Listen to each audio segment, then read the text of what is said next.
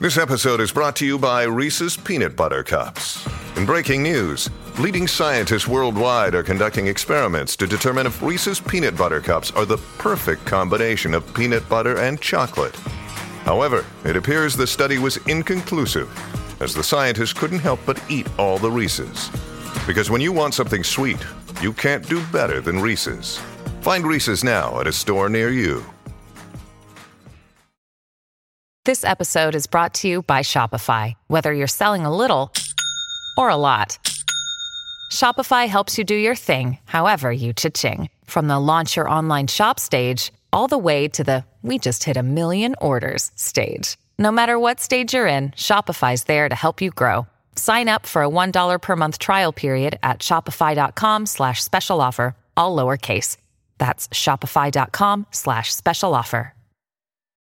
This episode is brought to you by La Quinta by Wyndham. Your work can take you all over the place, like Texas. You've never been, but it's going to be great because you're staying at La Quinta by Wyndham. Their free bright side breakfast will give you energy for the day ahead. And after, you can unwind using their free high speed Wi Fi. Tonight, La Quinta. Tomorrow, you shine. Book your stay today at lq.com. Hola, esto es New Books Network en español. Buenos días y sean bienvenidos a otro episodio de New Books Network en español, un podcast de New Books Network. Mi nombre es Marcus Golding y seré su anfitrión en el episodio del día de hoy. Y hoy tenemos un invitado muy especial con quien platicaremos sobre una de sus últimas publicaciones, el libro del Acuerdo de Ginebra a la Rebelión del Rupunini, publicado en el año 2016. Guillermo Guzmán, ¿cómo, cómo estás? Bienvenido. Eh, muchas gracias por la invitación, encantado de estar aquí con ustedes. Magnífico, magnífico. Bueno, el día de hoy la entrevista va a estar organizada de la siguiente manera. Vamos a, eh, va a haber una breve introducción que voy a hacer eh, al respecto sobre quién es Guillermo Guzmán y después vamos a hablar sobre el libro, específicamente de las secciones relativas a las fuentes, metodología y el contenido. Y después, bueno, vamos a concluir el episodio de hoy. Eh, para empezar, eh, quiero hablarles sobre Guillermo Guzmán. Él es profesor de historia en la Universidad Católica Andrés Bello, en Venezuela, en Caracas, Venezuela. Es doctor en historia por esa misma institución y también tiene una maestría en negocios por la Universidad de Boston en, Estados Unidos. Él es profesor asociado y ha dado distintos cursos sobre la historia del país y eh, la historia de Latinoamérica. Destaca la historia contemporánea de Venezuela historia del pensamiento económico venezolano, historia empresarial y bancaria de Venezuela, también historia económica y social de América Latina y política internacional contemporánea. Además del libro de hoy, destaca su otra publicación,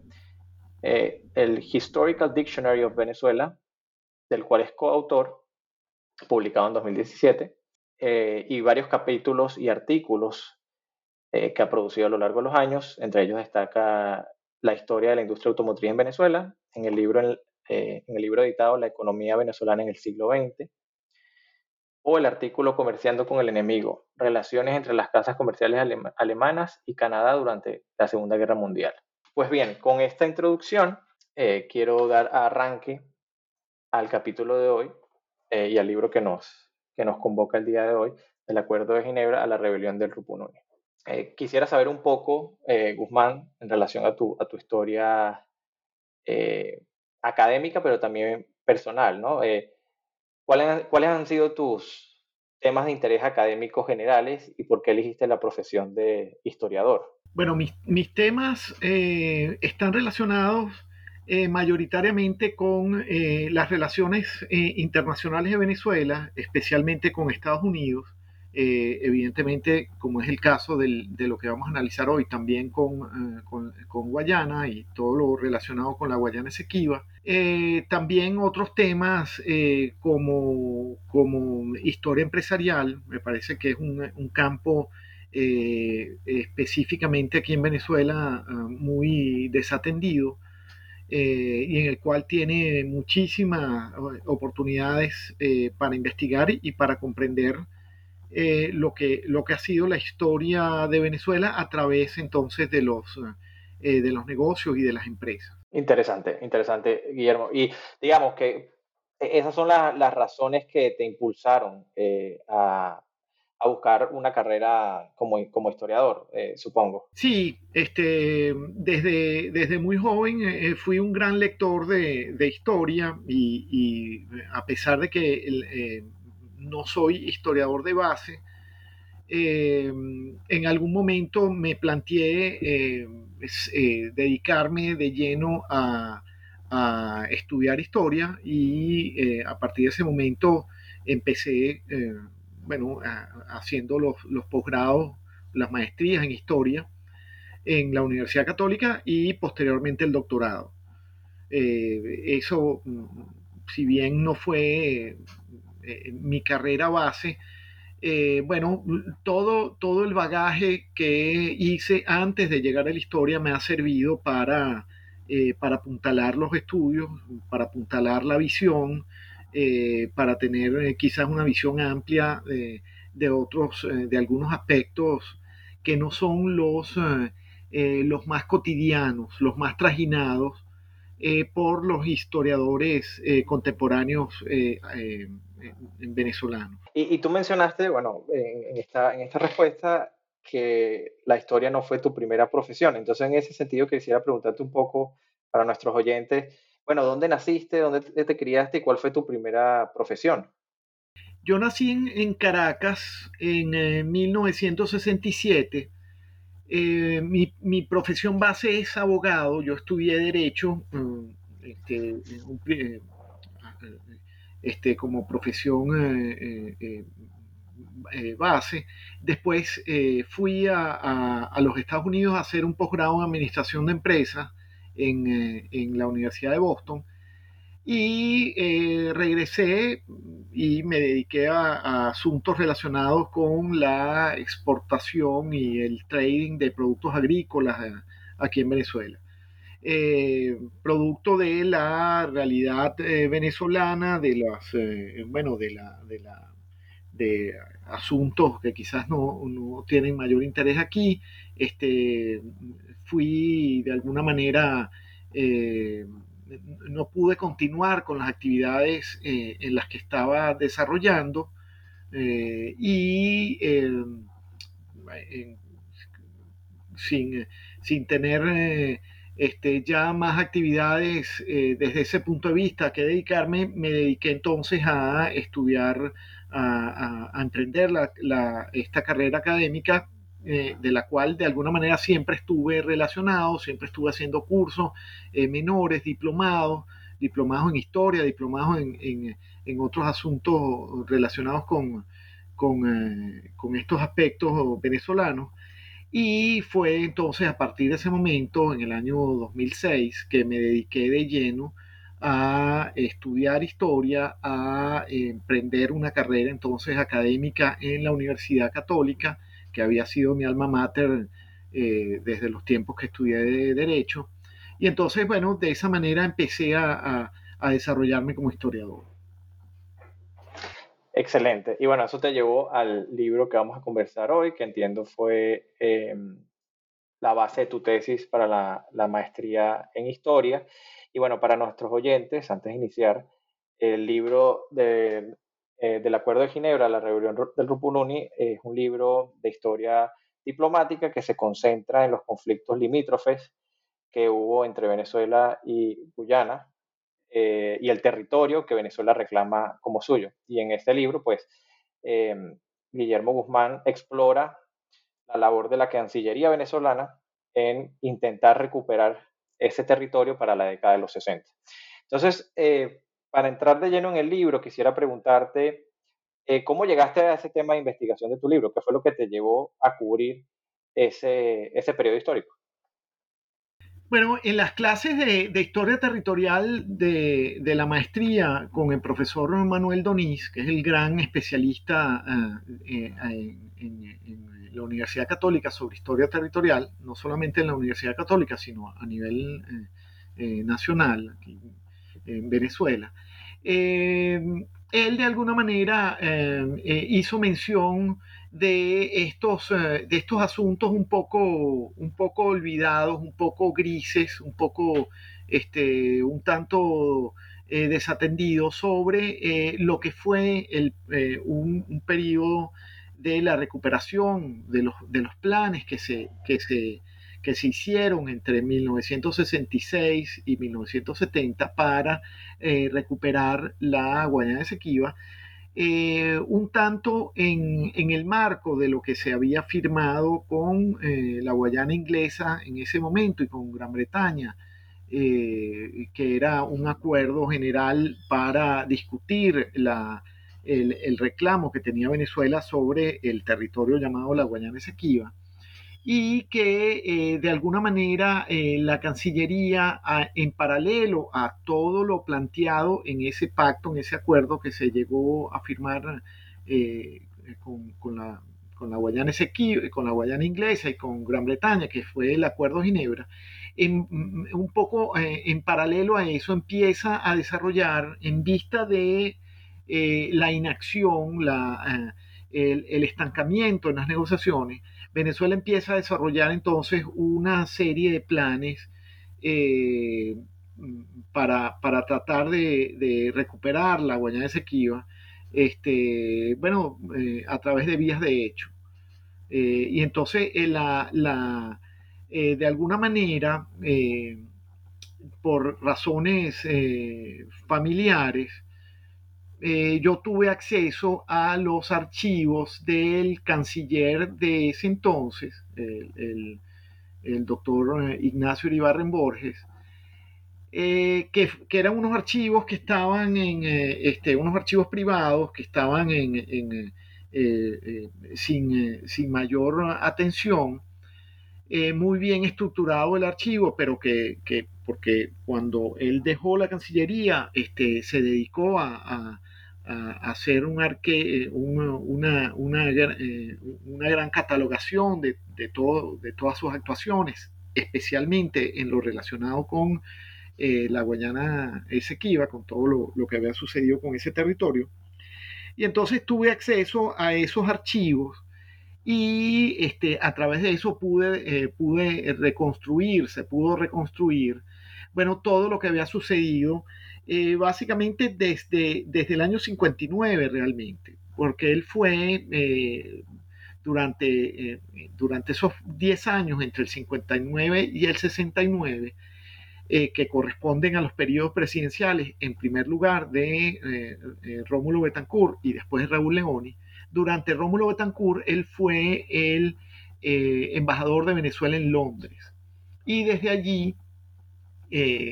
eh, coordinó una serie de investigadores que estuvieron en archivos eh, ingleses y en archivos estadounidenses buscando elementos y buscando eh, documentos que permitieran a Venezuela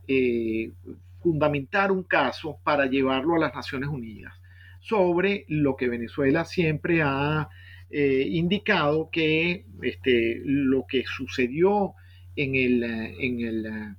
en el, en el, laudo de París de 1899, entre,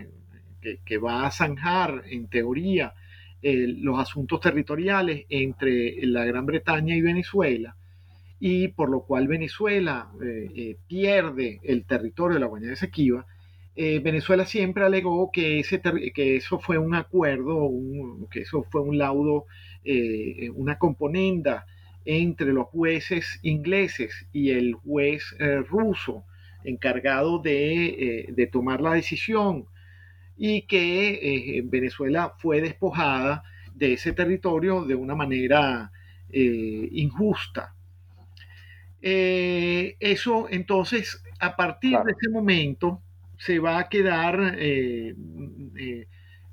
como un asunto muy, muy difícil de, de, digerir para los venezolanos. Y es a partir entonces del año 1959 cuando la joven democracia, en aquel momento venezolana, empieza a, eh, a, a buscar las pruebas documentales para sustentar su posición. Y este, todo eso, como ya eh, dijimos, estuvo, estuvo coordinado por en un, en, en un, primer lugar Iribarren como embajador en Londres y posteriormente, cuando eh, eh, asume la presidencia Raúl Leoni, Iribarren es nombrado canciller y entonces va a estar esos los, cinco años de la, de la, de la, del periodo de Leoni como canciller. Y entonces cuando, bueno, se llega finalmente a la firma del Acuerdo de Ginebra, y con posterioridad toda la negociación que se deriva de, este, de lo previsto en ese acuerdo. Claro, excelente, Guillermo. Y bueno, es un buen puente a el tema del acceso a las fuentes. Ya, ya eh, comentabas que tuviste el privilegio pues, de eh, trabajar con los archivos privados de Ignacio Iribar eh, Borges. Em, pero en ese sentido quería preguntarte eh, a qué otras fuentes primarias en líneas generales tuviste acceso y, a, y cuáles no pudiste consultar. Por ejemplo, uno de esos archivos que creo que no pudiste eh, consultar fue eh, los archivos de Raúl Leoni, el presidente de, Venezuela entre 1964 y, 1969. Quería preguntarte qué limitantes tuviste en, el acceso de ciertas fuentes o qué fuentes hubieses querido consultar pero no pudiste en ese momento. Bueno, las fuentes que, estaban en el, en, el, ah, en el archivo Iribarren eran básicamente las fuentes de la Cancillería. Eh, Iribarren lo que hizo fue que pidió eh, a su secretaria que todas las actuaciones que, eh, tuvieron, que tuvieran relación con, la Guayana se, le hicieran una copia para su archivo personal. Entonces,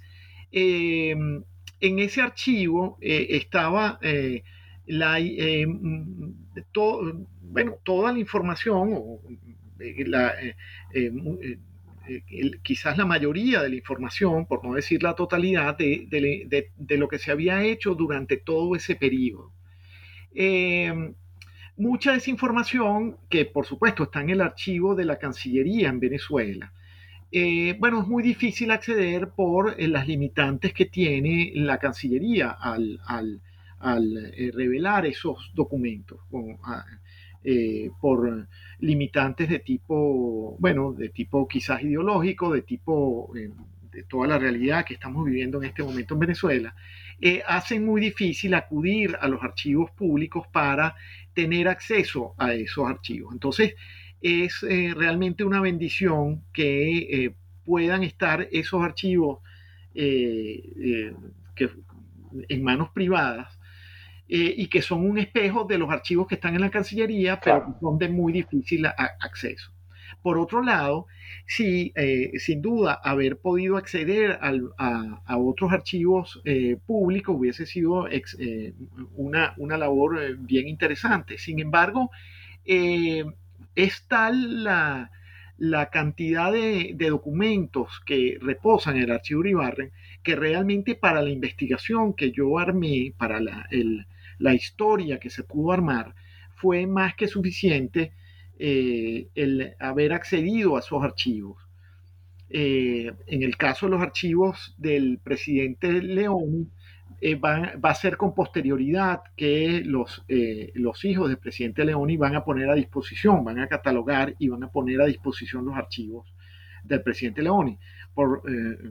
que, en este momento están, eh, están eh, para investigación, pero que en ese momento no, está, no, no había acceso a ellos. Entonces yo me concentré,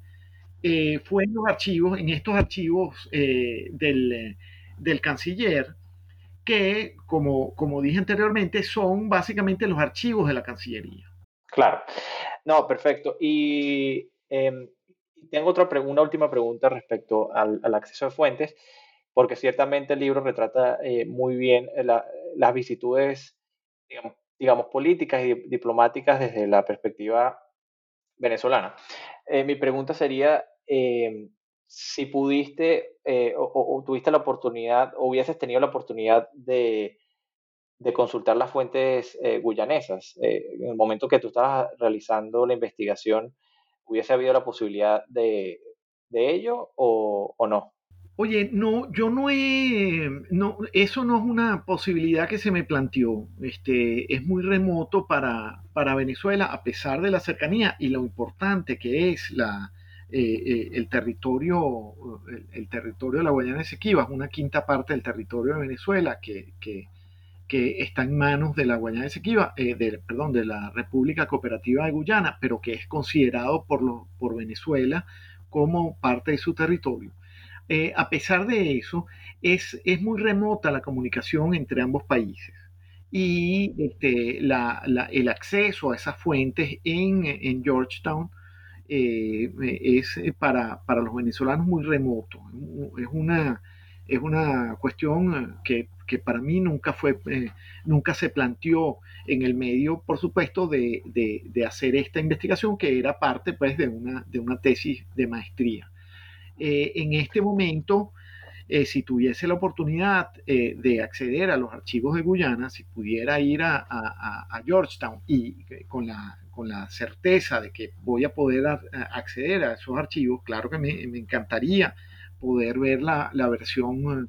eh, guyanesa. Sin embargo, bueno, la, realidad de la investigación, de los tiempos de la investigación, me llevó a hacer exclusivamente eh, esta postura desde, desde, mi, desde el punto de vista de Venezuela. Con posterioridad a la investigación, debido a otras investigaciones que yo he eh, acometido en archivos eh, norteamericanos, he encontrado mucha información, pero desde el punto de vista norteamericano, en los archivos de FRUS o en los archivos, de en los archivos nacionales norteamericanos, en, en lo que en lo que han hablado los embajadores venezolanos y guyanés, eh, eh, los embajadores norteamericanos en Caracas y en Georgetown, este, eh, la visión, de alguna manera, la visión norteamericana que no está incluida en esta, en esta investigación y que, y que eventualmente podría ser una, podría ahondar la investigación, mejorar la investigación con esos, con esos documentos, la visión este, norteamericana. Eh, me encantaría tener, evidentemente, la visión eh, guyanesa, pero otra vez es muy, es muy difícil, es muy remoto para nosotros tener acceso a, eso. No, sin duda, pero, pero igual digamos que incluso la, la, visión norteamericana igual se plasma en tu libro, eh, igual no, no, en la misma magnitud, ¿verdad? Que la visión venezolana a través de los archivos de, Borges, pero sí está la visión de Estados Unidos que juega un papel importante en, en, limitar, ¿no? O en afectar los planes que Venezuela tenía eh, hacia Guyana. Pero respecto a eso, ahondaremos ya eh, más adelante. Quería seguir y preguntarte un poco más sobre qué metodología o conceptos, marco teórico, eh, empleaste para estructurar, eh, tu libro? ¿Cómo, lo pensaste? Bueno, eh, eh, básicamente me enfoqué en las fuentes, llegué a las fuentes. las fuentes había, estaban catalogadas en una, en una porción importante. habían otras fuentes, otros documentos que, que no tenían ninguna eh, ninguna catalogación, que estaban desordenados. Eh, tuve que primero eh, este, hacer un, trabajo de catalogación, de ver, bueno, documento por documento, de qué se trataba, de por dónde iban los tiros, qué era primero, qué había sido después, muchísimos planes y, e ideas y memos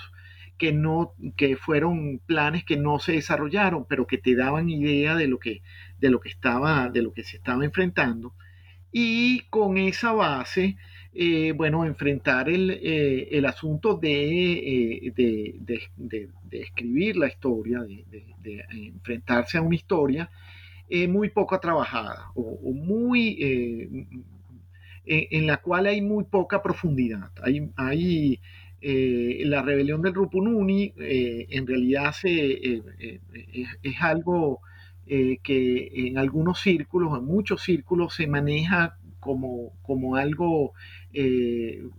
remotamente conocido, que, la gente tiene alguna, algún, algún conocimiento, pero que realmente no hay la profundidad como,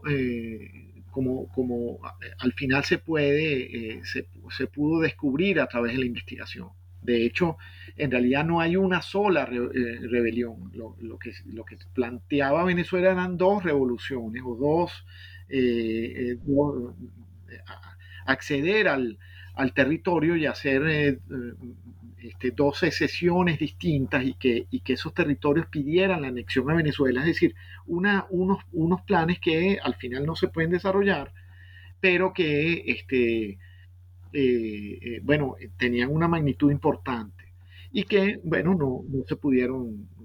después por, por, por, motivos de la misma dinámica de lo que estaba sucediendo entre ambas, entre ambas naciones y por supuesto eh, con la intervención de los Estados Unidos, eh, nada de eso se puede, se, se lleva a cabo. Eh, no, y esto nos lleva pues a, a, ya entrar en el contenido del libro, que es muy interesante, sobre todo lo que desarrolla desde el Acuerdo de Ginebra hasta la misma rebelión del Grupo 1 y al espacio de unos 5 o 4 años se dan a cabo varios eventos de trascendencia. Eh, entonces quisiera que por el resto del capítulo habláramos más a fondo de ellos y quisiera eh, comenzar eh, si pudieses comentarnos ah, el contexto histórico que lleva al Acuerdo de Ginebra y la rebelión del Grupo Ununi, es decir, todo lo que precede, lo que lleva, digamos, a ese Acuerdo de Ginebra, cuál, cuáles habían sido las disputas limítrofes de Venezuela con Guyana y sus resultados históricamente. Eh, y tú mencionas hitos importantes como el memorándum de Malet Prevost y el laudo arbitral de París a finales del siglo XIX. Eh, y después hablas un poco sobre la situación de estancamiento, si se quiere, en relación a las relaciones limítrofes hasta que llega la democracia y, y los gobiernos eh, democráticos a reactivar eh, las demandas que Venezuela tenía sobre el territorio en reclamación. Entonces, sí, si nos pudieses hablar un poco al respecto. Sí, bueno, la, la, historia de, de, Venezuela con la Guayana Esequiba es una, una historia de, de, un despojo territorial que hace la imperial eh, eh, Gran Bretaña a todo lo largo del siglo XIX. Este, una vez que Venezuela logra su independencia, eh, o mejor dicho, cuando Venezuela era territorio español, eh, la frontera al este era el río Esequibo, eh, que es el río que baja desde básicamente desde Georgetown y que se mete hacia, hacia Sudamérica. Esa era la frontera de, la, de la, de la eh, de las provincias de Venezuela, la provincia de, Guayana en aquel momento, con eh, la Guayana inglesa, los territorios que estaban al oeste, eh, perdón, al este del Esequibo, que estaban los ingleses. Primero eso había sido territorio holandés, después fue territorio inglés los ingleses llega, perdón, llega la independencia en Venezuela, la, el, se, aplica el utis, el iutis iuri, es decir, los territorios de las antiguas provincias españolas son ahora lo que comprende la, el territorio venezolano y por lo tanto eh, desde ahí nacía la, frontera, eh, la frontera al este de Venezuela. Eh, Gran Bretaña empieza una penetración constante a todo lo largo del siglo XIX, es un siglo muy convulsionado para Venezuela, un pobre país este, que, no puede, que no puede mantener eh, un gobierno eh, íntegro eh, que, que, pudiera unificar todo el territorio venezolano, el tiempo de las guerras civiles, este, un, tiempo muy convulso en Venezuela, y este, Inglaterra aprovecha esa situación para ir corriendo la frontera a través de, una, de unas líneas que va eh, trazando a todo lo largo de diferentes, eh, eh, diferentes momentos en el siglo XIX hasta querer, mm, querer adueñarse de las bocas del Orinoco y de unas, unas minas de, de, oro que ya habían aparecido en, en, la región de lo que hoy es el estado Bolívar en Venezuela, en la región del Callao y, este, y pretendía llegar hasta ese momento. Es en el año entonces mil, eh, Venezuela va a reclamar e, esa pretensión de Gran Bretaña, pero, pero como, como un pobre país que no podía sino simplemente reclamar, pero no tomar posesión, hacer eh, posesión y, eh, accionar y, respetar sus fronteras. Es en el año mil en 1895 cuando eh, los Estados Unidos interviene eh, frente a, las pretensiones ya de, Inglaterra de, tomar la boca del Orinoco, ya se había, ya había este, rodado tanto la, eh, la frontera que pretendía tomar las bocas del Orinoco y con eso, por supuesto, entonces controlar la navegación del Orinoco que se metía eh, hacia, hacia el sur, de, hacia, el sur hacia Sudamérica. Estados Unidos interviene y bajo el gobierno de Cleveland y entonces viene, eh, eh, obligan a, los, a, Gran Bretaña a sentarse con, con Venezuela, a oír los, eh, los, argumentos de Venezuela y entonces se llega a un acuerdo en un primer momento, lo que se da a conocer como los protocolos de Washington, en el cual se llega a, a un acuerdo que esto se va a someter a un laudo arbitral, en el cual van a haber eh, eh, cinco, miembros, dos miembros nombrados por Gran Bretaña, los jueces eh, ingleses, dos miembros norteamericanos representando a Venezuela. No, no, se permitió la representación de Venezuela directamente, sino que Inglaterra exige que sea este, unos miembros norteamericanos quienes representen a Venezuela. Y después un, un juez eh, una, quinta, una, una, quinta persona este, que, eh, eh, de Martens, que va a ser el, básicamente el decisor, el juez decisor. en ese momento se llega, Venezuela hace todos los alegatos a través de Estados Unidos, se llegan se, se, plantean todas las cosas y finalmente en 1899 eh, se, eh, se, da a conocer el laudo de París, que en teoría iba a poner, eh, iba a zanjar todas las diferencias este, territoriales, pero el laudo de París es totalmente perjudicial a los intereses de Venezuela. Este, si bien no reconoce, le deja a Venezuela el poder de las de las bocas del Orinoco, bueno, le deja a, eh, le, eh, mutila a Venezuela con una quinta parte de su territorio, todo el territorio conocido como la Guayana Esequiba. Eh, Venezuela protesta el, laudo de París, pero no, no tiene mayores elementos para, para poder determinar qué fue lo que sucedió. Un poco, uno de los, de los abogados un, norteamericano que, estaba presente en las deliberaciones, mucho más adelante, eh, a finales de los años 40, ya anciano, eh, eh, manda a publicar póstumamente, cuando, cuando se muera, escribe lo que se va a llamar el, memorándum, su memorándum, pues sobre lo que sucedió. Él, él se llamaba Severo Malet Prevost. Malet Prevost escribe entonces un memorándum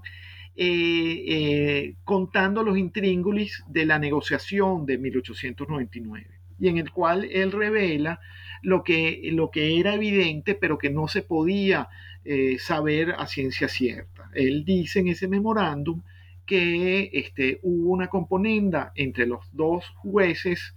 ingleses y el, y el juez este, ruso para de alguna manera cambiar este, los intereses eh, eh, ingleses, darle estos territorios ingleses aquí en Venezuela, en, lo que de la Guayana Esequiba, por los eh, intereses rusos en, el Asia Central. Es decir, hubo, hubo básicamente, bueno, se pusieron de acuerdo en, en ese aspecto. Eh, un arreglo, un arreglo en el cual, eh, y, los, y, amenazaron entonces a los, a los eh, norteamericanos que si no llegaban a ese acuerdo de manera unánime, ellos iban a sancionar, ellos tres, iban a sancionar la línea un poco más al este, dándole a los ingleses las bocas del Orinoco. Entonces, Claro, eso se revela en el año 49, eh, en el año 1949, y también en ese momento ya se cumplen, se están cumpliendo 50 años de, eh, todos los sucesos del año, del año 99 y en, muchos, en muchos países, en muchos este, eh, archivos, bueno, ya se, se, hicieron públicos los documentos. Entonces, Claro, aprovechando eso, Venezuela eh, tiene el impulso de buscar en diversos archivos los elementos que pudieran sostener lo que dice Malet Prevost, y eso es lo que nos lleva entonces finalmente a, en el año 64, o en el año, perdón, en el año 62, este, eh, de alguna manera, con todos esos elementos, asentar a, a, la, a Inglaterra y obligarla a través de las Naciones Unidas con el cúmulo de elementos a negociar con Venezuela, a aceptar que Venezuela, bueno, tiene eh, que lo que sucedió en París, bueno, quizás hay que revisarlo, a pesar de que es un laudo eh, en el cual se plantea ya una, una, frontera definitiva, pero bueno, de alguna manera eh, sentar entonces, alegando que ese laudo está viciado. Y entonces eso da pie a todo el proceso de negociación bilateral con la Guayana, con, la, con Gran Bretaña, que tiene este territorio ya de la Guayana, de, la, Guayana inglesa, que está a punto de, ser, eh, de, darle su independencia. Estamos en el periodo de la descolonización, estamos en el periodo de la, de la Guerra Fría, el peligro entonces de que estos países caigan en la órbita soviética tenemos a, Cuba eh, de alguna manera eh, eh, asusando a, parte de los, de los políticos que están haciendo vida en, en, en, la Guayana inglesa. Entonces, todo esto, todos estos elementos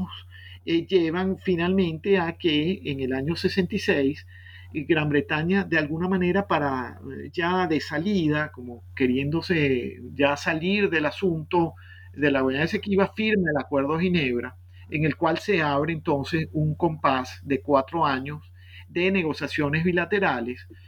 eh, entre, en un principio, eh, Gran Bretaña, pero inmediatamente le da la independencia a la Guayana Esequiba,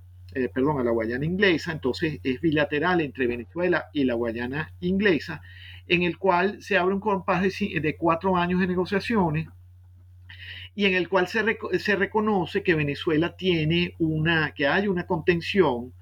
eh, sobre ese territorio, que Venezuela tiene una contención sobre ese territorio y que se debe buscar una solución práctica a la controversia territorial. Entonces, eso es lo que, lo que se establece con el Acuerdo de Ginebra. No, interesantísimo, Guzmán, porque digamos, ese evento fundacional, si se quiere, es, con el que entras en profundidad con las distintas eh, actividades que llevó a cabo y, políticas que llevó a cabo Venezuela en ese compás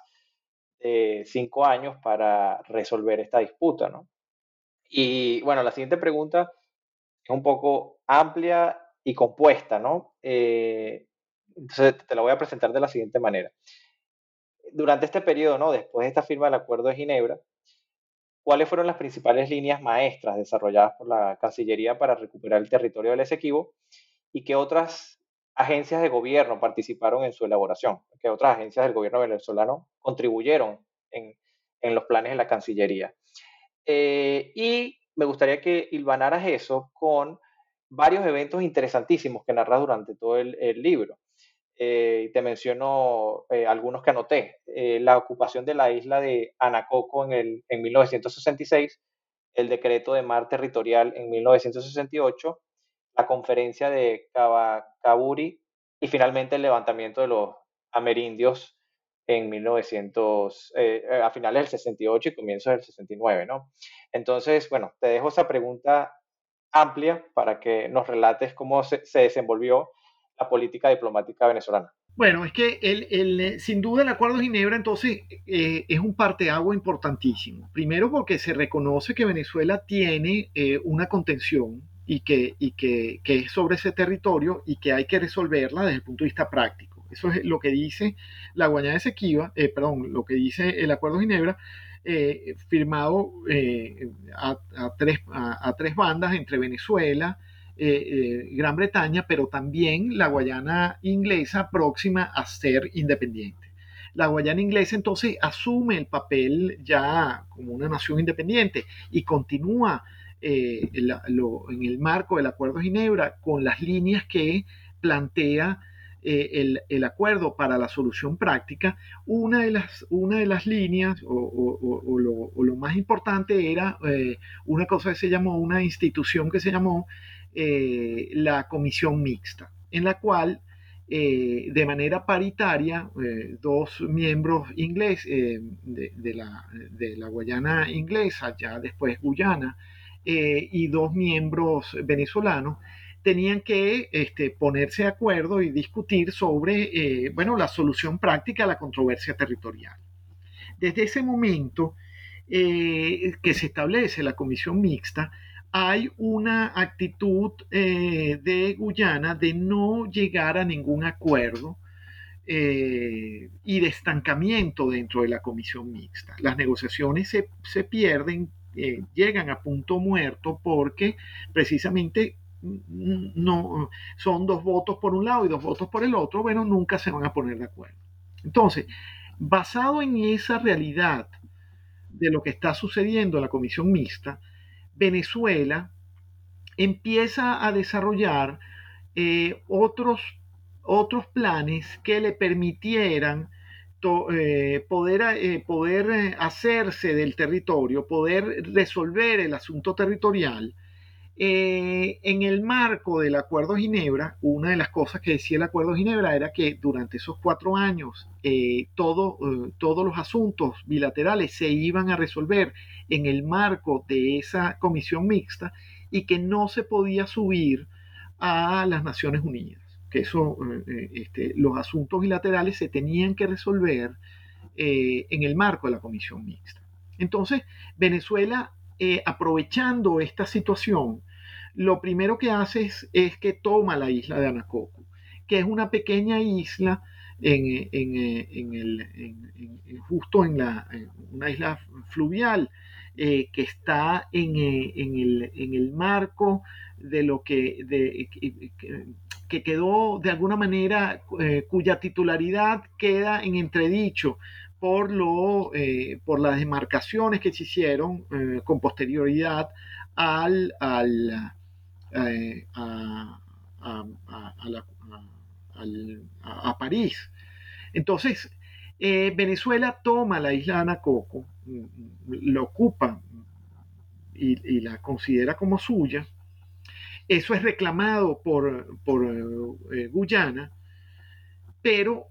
amenaza a Guyana en, en plantear el asunto en las Naciones Unidas y resulta que, este, gracias al, al, Acuerdo de Ginebra, este, las Naciones Unidas sencillamente le dicen, mire, ustedes tienen aquí un acuerdo que, en el cual ustedes me, dieron a, a, mi conocimiento, en el cual ustedes por cuatro años van a negociar bilateralmente. Es decir, eso es un asunto en el cual yo no me voy a meter. ¿Ok? Entonces, claro, eso da pie para que Venezuela entonces empiece a plantearse, bueno, ¿qué sucede si nosotros ocupamos militarmente la Guayana Esequiba en, en, el, en el, tiempo dentro del término de la, de la, de la comisión mixta eh, y negociamos con Guyana, eh, pero nosotros desde dentro del territorio? Entonces, en base a eso, eh, bueno, se hace, se hace un segundo para, para, ejercer soberanía sobre el territorio y presionar a Guyana, se hace, se decreta el, el, el, el decreto de mar territorial, se sanciona el decreto de mar territorial que dice, bueno, básicamente, este, bueno, el, mar territorial de la Guayana Esequiba es eh, mar territorial venezolano, este, había una, unas, unas, limitantes que, que, imponía la ley eh, de Guyana con respecto a cuánto, cuánto era su mar territorial y por encima de, ese, de, de eso que establecía la, la ley eh, guyanesa, entonces Venezuela eh, pretende ejercer soberanía sobre, ese sobre, esa, sobre esa masa de agua. Y este, a su vez, Venezuela empieza con, una, con un plan eh, bastante afinado de penetración dentro de la Guayana Esequiba, dentro del territorio de la Guayana Esequiba, básicamente en el norte, este, en, en, todo lo que tiene que ver con uh, los, eh, los amerindios y, en el medio de la realidad de la, de la Guayana de la República Cooperativa de Guyana, que, que, tiene, tiene una, unas connotaciones étnicas muy, muy severas, en el cual la mayoría negra ejerce un poder eh, casi de apartheid sobre, sobre las minorías eh, indígenas y las minorías blancas. Entonces, aprovechando eso, Venezuela eh, empieza un plan de penetración en, en, la, en, ese, en, en, esos, en esas poblaciones amerindias que están situadas al norte del territorio de la Guayana Esequiba, que estaban situados en ese territorio, y al sur, en la región del Rupununi, en, los, rancheros eh, eh, descendientes eh, de blancos que tienen ranchos donde crían animales y que se sienten bueno, muy perjudicados por las políticas del gobierno de Georgetown y que ve con buenos ojos eh, bueno, poderse sumar a Venezuela, que en ese momento es un país petrolero próspero que, les, puede ofrecer, bueno, una serie de condiciones eh, realmente eh, mucho más interesantes a ellos si en vez de, si en vez de estar sumados a, Guyana, están sumados a Venezuela. Entonces, aprovechando esa realidad de, poblacional que está sucediendo en, una, eh, además de eso, en una Guyana recién eh, independiente, que no está cohesionada como nación, que, con, un país este, con muchas contradicciones, con muchos problemas, además de eso, este, políticos, está la lucha entre Borham, el, eh, el actual, para entonces primer ministro, y eh, Chedi Jagan, eh, que es el, rival político de Borham, pero que es eh, un individuo de izquierda radical que está apoyado y financiado por Fidel Castro. Es decir, hay una situación sumamente compleja de lo que está sucediendo en Guyana. Y bueno, Venezuela se plantea entonces aprovechar toda esa realidad y aprovechando o, amparados entonces en, una eh, en, unas supuestas rebeliones que se van a suceder en, ese territorio, eh, poder ocupar el territorio y una vez ocupado, eh, negociar con el gobierno de Georgetown. Bueno, vamos a negociar qué es lo que nos vamos a, a, dividir aquí, qué territorio tú me vas a dar para zanjar esto de una manera práctica. Eso es más o menos lo que se puede eh, inferir de todo lo que está en los documentos de la Cancillería. No, interesantísimo. Y, sobre todo desde el punto de vista, de nuevo, de esos planes de, penetración por parte de Venezuela para poder, digamos, llegar con una posición de mayor fuerza a, negociar sobre el territorio reclamado. ¿no? Pero en ese sentido quisiera que quizás nos conectaras un poco respecto ¿Cómo conecta tu investigación con el contexto de la Guerra Fría? Eh, ¿cuál, era, ¿Cuál era la posición de Estados Unidos sobre lo que Venezuela eh, intentaba o, quería realizar? Y en, y, en, otro sentido, también quisiera que nos comentaras un poco sobre la ayuda o asistencia económica, eh, militar, que Venezuela pudo ofrecerle a estos grupos que mencionabas, a los amerindios y a estos rancheros. ¿Qué tipo de, de ayuda le realizó, eh, tú comentas un poco sobre un grupo de rebeldes eh, autodenominados eh, Guyana National Confederation of Workers and, Peasants y también la Asociación de Productores de, Rupununi y el Partido Amerindio. Son como los, los tres actores sociales y políticos que Venezuela, em, con los que Venezuela busca cooperar para para realizar este tipo de, de, rebeliones, ¿no? Entonces, si nos pudieras hablar un poco más al respecto de, de esos nexos y sus conexiones a la Guerra Fría. Correcto. Venezuela, en estos planes de penetración en la Guayana Esequiba, eh, identifica estos grupos, como ya lo dijimos, el, eh, eh, el, grupo de rancheros y el grupo de los amerindios, y que son grupos um, que están prácticamente inconexos. Por eso es que se habla realmente de dos rebeliones distintas son grupos que están inconexos, eh, territorialmente alejados uno del otro. Y entonces los va organizando, los va eh, en un primer momento organizando desde el punto de vista, en el caso de los amerindios, eh, crear un partido amerindio, este, la creación de, una estructura política que, que, los pueda representar. Y en el caso de los rancheros, bueno, este, poder eh, organizarlos en un primer lugar y este, eventualmente eh, ayudarlos con, eh, con hombres armados para este, apuntalar estas, estas revoluciones, estas, estos intentos secesionistas, revoluciones en el sentido de que lo que querían era este, pedir la anexión a Venezuela de, de, de los territorios donde operaban estos grupos. ¿Ok? Entonces, esta, esa es la conexión. Ahí hay, evidentemente, este, mm, eh, muchísimo apoyo eh, este, desde todo punto de vista de asesoría, ¿no? asesoría este, política, asesoría de comunicacional, asesoría militar, es decir, este, eh, para estos grupos, asesoría, por supuesto, financiamiento en dinero, para, para organizar estos, a, estos dos, a estos dos grupos el marco de la Guerra Fría, cómo se inserta esto en el marco de la Guerra Fría es, bueno, es sumamente eh, eh, interesante, porque eh, estamos en justamente en el, en el, periodo de la descolonización, la Gran Bretaña le, ha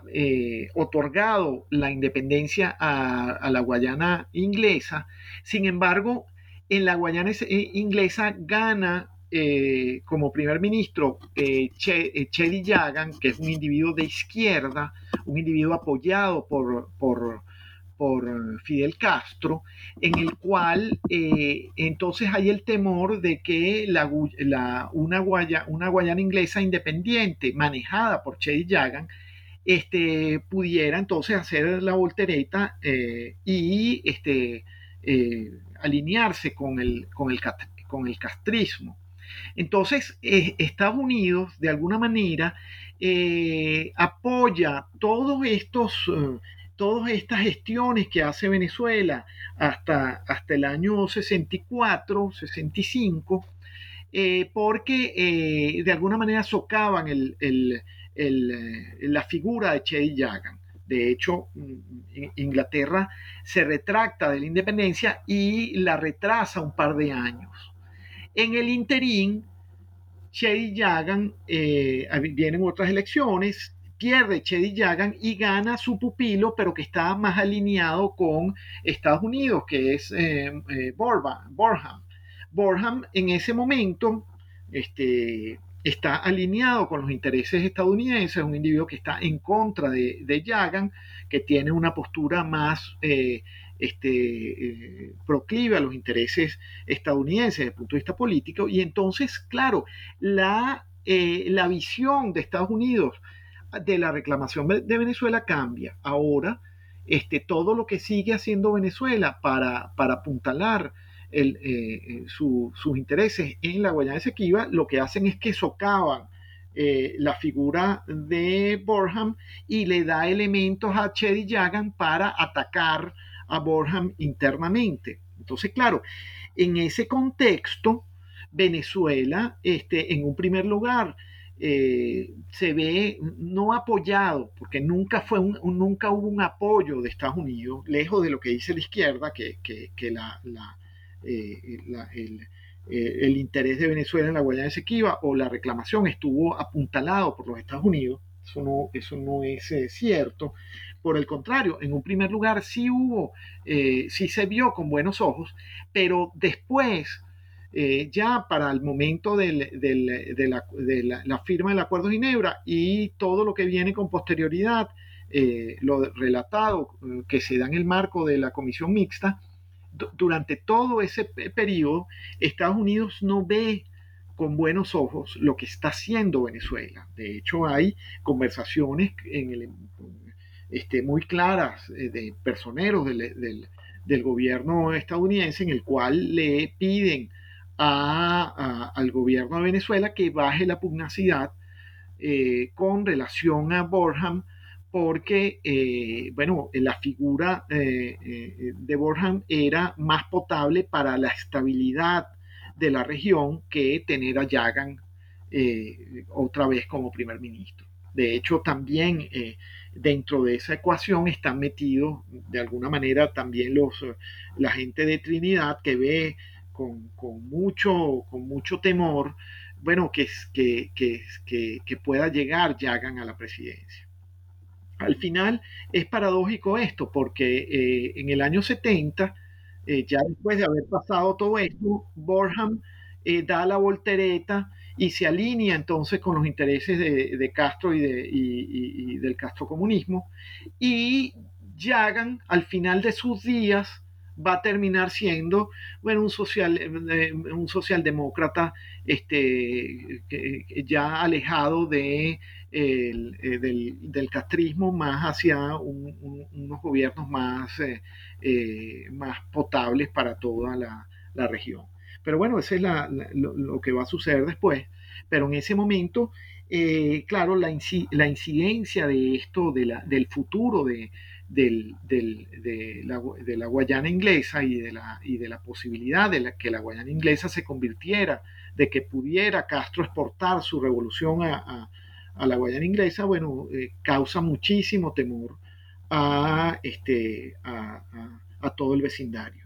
Claro, no, y es muy interesante esas contradicciones políticas de Guyana en ese momento porque en gran medida repercuten sobre el, ambiente de guerra fría del momento y, de los intereses de, de, las superpotencias, ¿no?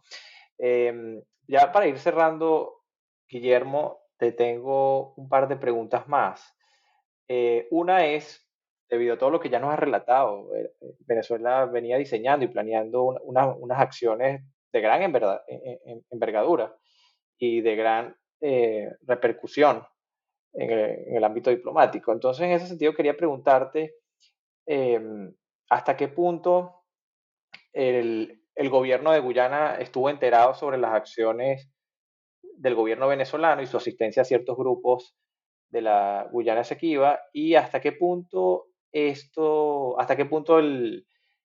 el público venezolano en general tenía algún indicio o noción de lo que se estaba operando en la Cancillería. Sí, yo, yo no creo que el común de la opinión pública venezolana conociera eh, estos planes. Este,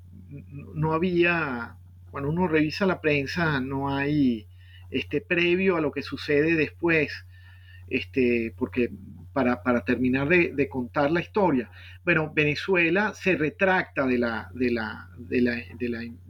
de apoyar a estos grupos eh, faltando pocos días para que se, diera el día, eh, el día D, que era el, primero de enero del 68, perdón, el, eh, del 69, este, Venezuela se retracta, el gobierno venezolano dice que, que, no, que las condiciones no ya cambiaron y que no pueden apoyar eh, ninguno de estos levantamientos. Eh, en el lado de los amerindios no hacen ninguna, no toman ninguna acción, son en el sur los, los rancheros quienes prosiguen con los planes aún sin el apoyo de Venezuela y que es lo que se va a conocer, lo que va a conocer entonces la opinión pública. El gobierno, el gobierno de Guyana reacciona y este, aplasta la revolución, este, aplasta el levantamiento, hay unos, hay unos desplazados, hay algunos muertos, eh, es decir, hay una situación bastante complicada, unos huyen a, Brasil, otros pasan a Venezuela,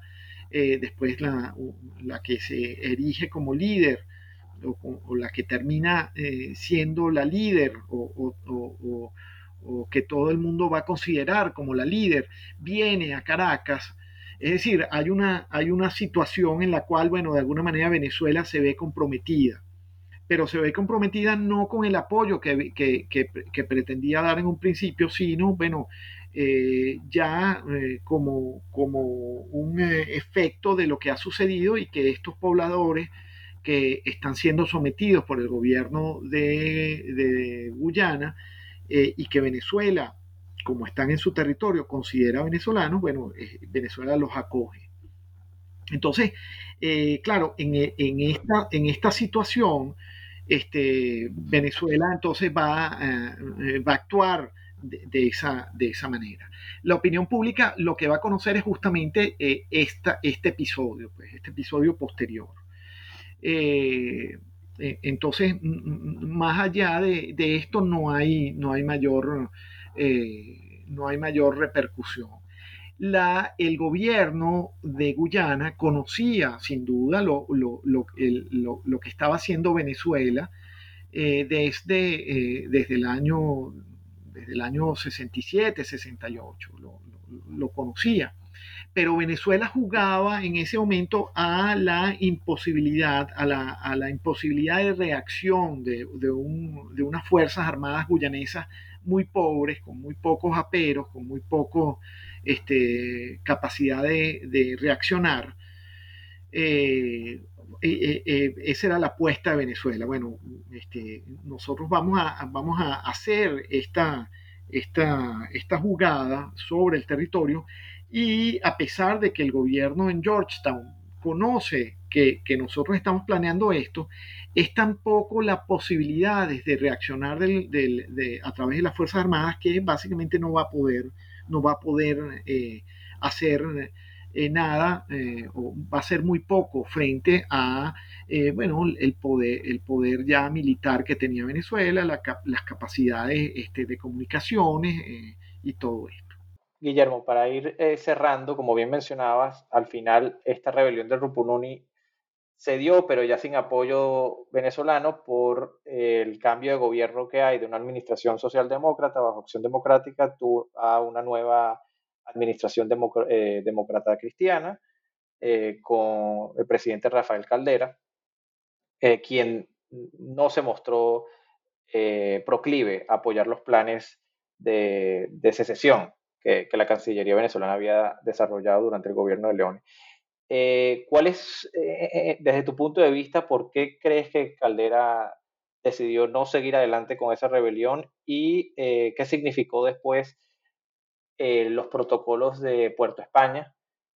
que con ellos cierras, digamos, el episodio diplomático en tu libro. Sí, eh, eh, fue una situación muy desafortunada eh, para Guyana, y, pero fue lo que, lo que sucede para, para, la recuperación de Guyana, pero bueno, fue lo que sucedió. Este, el gobierno, el partido de gobierno que había, que había gobernado durante los 10, en esos dos primeros quinquenios, durante esos 10 años, pierde las elecciones sorpresivamente. No, no, se esperaba que hubiese, eh, que, perdiera las elecciones. Las elecciones fueron eh, justamente ese diciembre, es decir, eh, menos de un mes antes de, la fecha en la cual se había propuesto todos estos planes. por múltiples razones se había escogido esa, esa fecha, era la más propicia, y entonces el, el partido gobierno pierde las elecciones. Y entonces claro, lo que, lo que iba a ser una continuidad administrativa de alguna manera y que, que los planes iban a continuar, este, probablemente al canciller lo iba a ratificar el nuevo gobierno y a, todo lo, y a toda la cancillería eh, iba a ser ratificada en, eh, el nuevo, el, siguiente gobierno de Acción Democrática, resulta que, este, bueno, hay que eh, se da la, eh, pierden las elecciones, pero además de eso pierden las elecciones por un, por un margen muy pequeño, es decir, el, partido de oposición, COPEI, eh, con Rafael Caldera a la cabeza, gana las elecciones con un margen muy pequeño. Y entonces se da una situación de grandísima eh, peligro de, que pudiese haber un desconocimiento de, la, de, los resultados electorales, a pesar de que el presidente saliente, Leoni, y que el candidato perdedor, Gonzalo Barrios, habían, habían declarado eh, que, había, que, las elecciones se habían perdido y que ellos reconocían el triunfo, bueno, había el temor eh,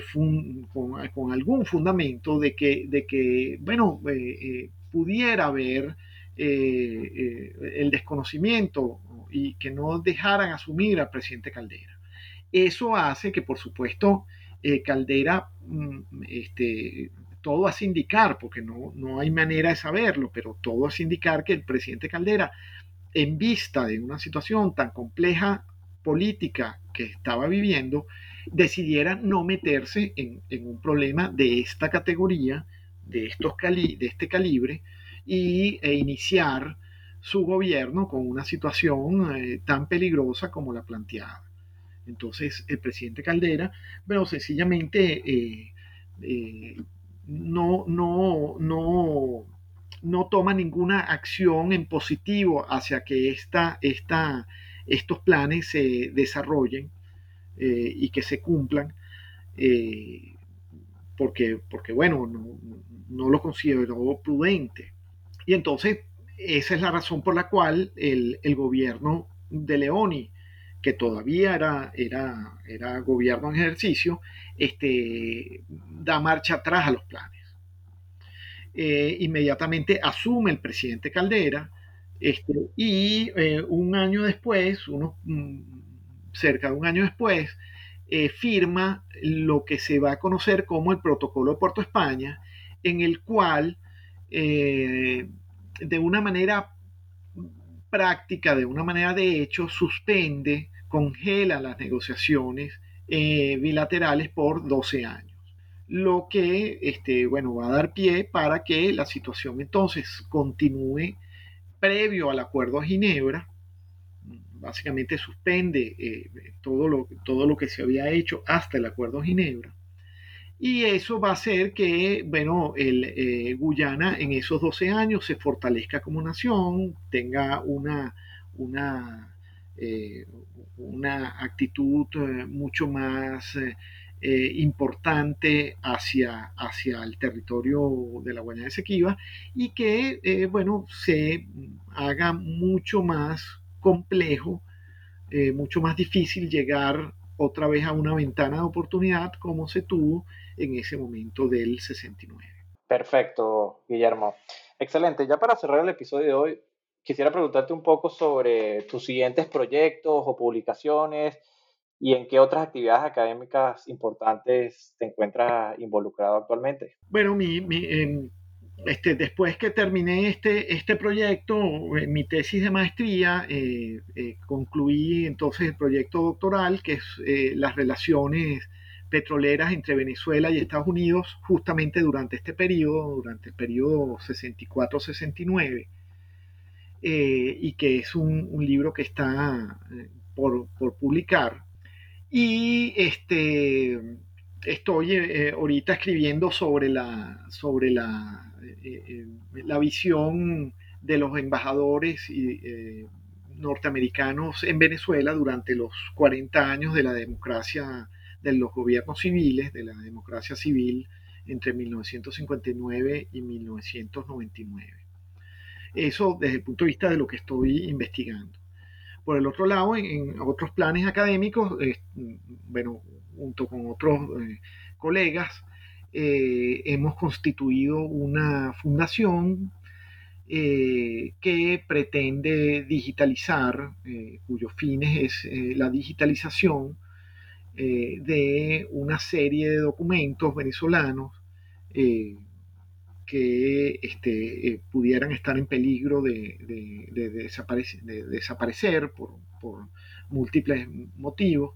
y que este, bueno, estamos apuntalando de que sea pues una,